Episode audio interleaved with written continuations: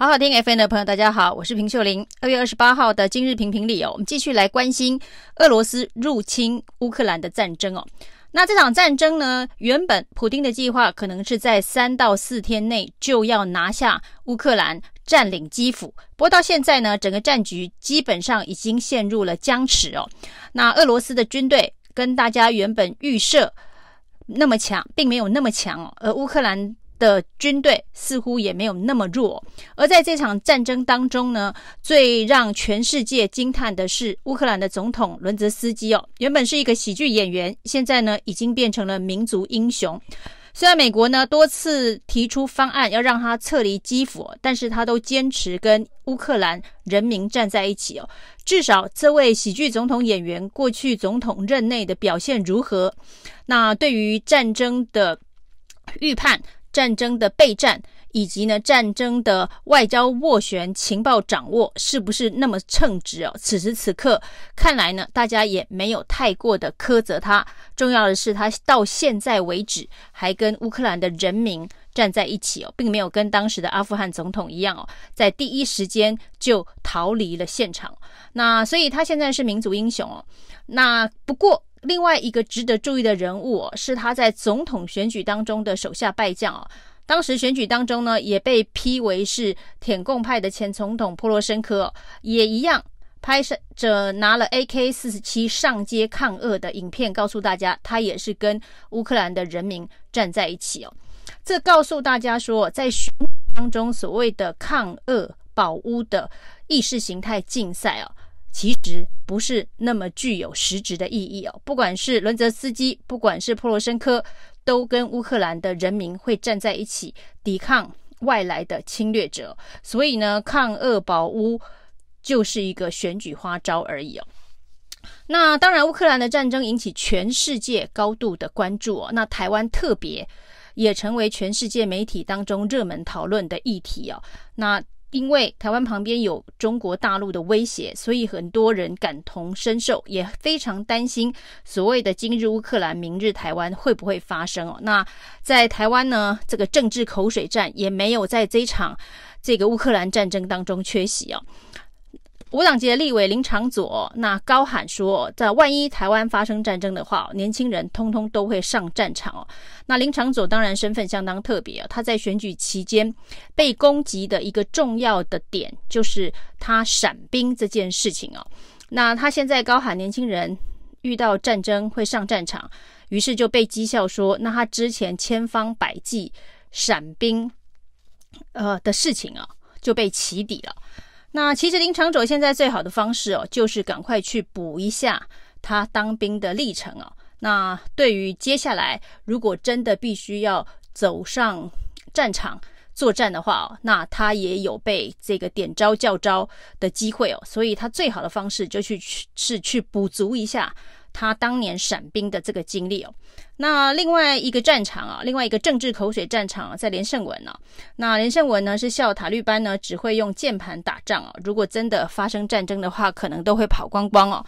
那其实连胜文也没有当过兵哦，那没有当过兵的连胜文哦，也应该要跟林长佐一样、哦，最好的方式哦，就是去比个补一个当兵的经历哦，作战的经历哦，不管是林长佐还是连胜文哦，当要展现。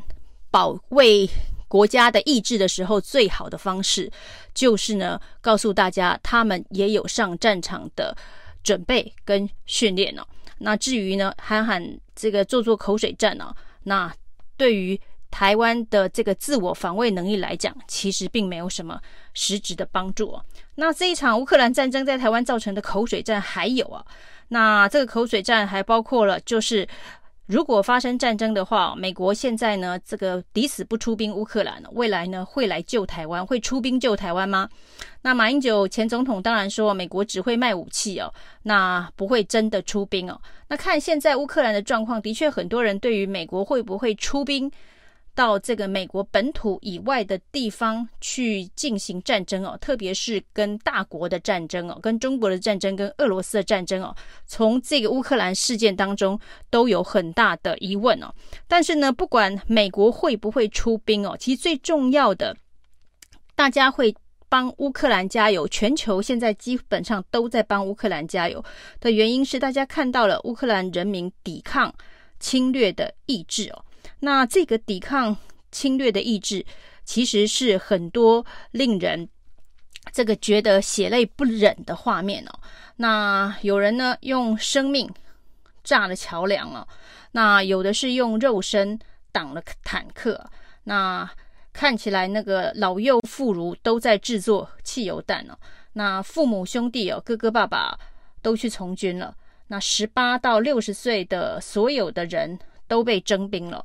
那可以看得出来，乌克兰的确这个国民的团结以及抵抗意志，跟大家所想象的，呃，投降场景是截然不同的。这也是全世界都被乌克兰人民感动，为他们加油的一个主要的原因哦。在美国的情报战当中哦，似乎也没有认为乌克兰。的人民有这么强的抵抗意志，乌克兰的军队这么能战，所以普丁原本三到四天的计划，现在受到了重大的这个阻碍。那接下来战事到底会拖多长？没有人知道。不过呢，即便是乌克兰人民展现了非常坚强的抵抗意志，但是在这场战争中，还是有非常多的这个军人、平民都牺牲了。那除了在战争当中死亡的人之外，在战争之后呢，很多破碎的家庭里头，这些家中有人因为战争而离去的创伤后续的症候群呢，恐怕也是不是当事者相当难以了解的。所以此时此刻帮乌克兰加油，希望乌克兰能够战胜俄罗斯哦，这都是在场边围观人士的心情。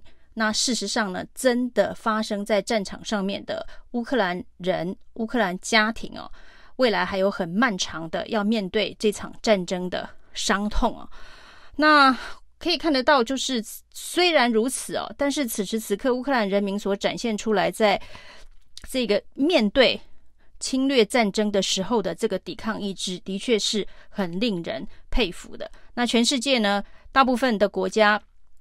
除了能够在经济上面，能够在部分的武器上面支援乌克兰之外，似乎也没有办法实际到乌克兰的战场上面去帮乌克兰打仗哦。所以呢，点灯这件事情可以看到，全世界的建筑物都在做。台湾呢，当然呢，点灯也非常的在行啊，从一零一点到高雄灯会，点到台南灯会哦，到处都在帮乌克兰点灯。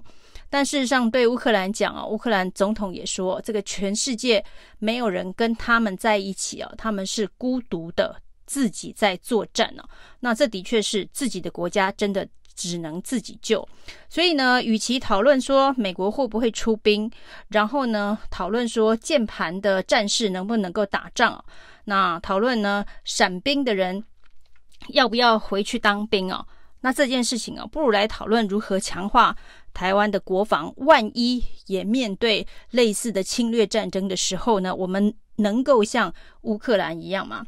那总统府呢，蔡英文总统不断的告诉大家，千万不要认为说今日乌克兰，明日台湾呐，这个是认知作战哦。事实上，我们现在呢，不是怕被做认知作战呢，而是我们必须要认知到作战的准备。要怎么备战哦？这也是认知作战，认知到怎么作战哦。那所以呢，口水战大可不必啊。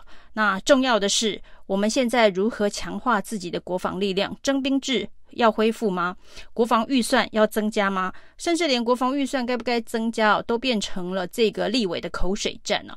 国民党呢提说，国防预算应该要再继续的增加，现在太少，以至于国防显得太弱。那民进党立委就跳出来说，那国防预算太少，是因为被。国民党的立委挡了预算了，那这就是大家在讨论大海的时候，你拿漱口杯的这个技术问题哦，在这个小牙签互相打架。重点是我们的国防的准备，不管是这个呃兵员的人力的准备，或者是这个训练的准备、武器使用的准备，到底在哪一个层次上哦？那乌克兰事件的确是应该要让台湾有认知作战，不过这个认知作战不是资讯战哦，是认知到该怎么作战哦。只是不晓得民进党政府认知到了没有？那我们的这个国防的整体的规划计划，要不要因为乌克兰的经验、乌克兰的教训而有所启发，重新做调整哦？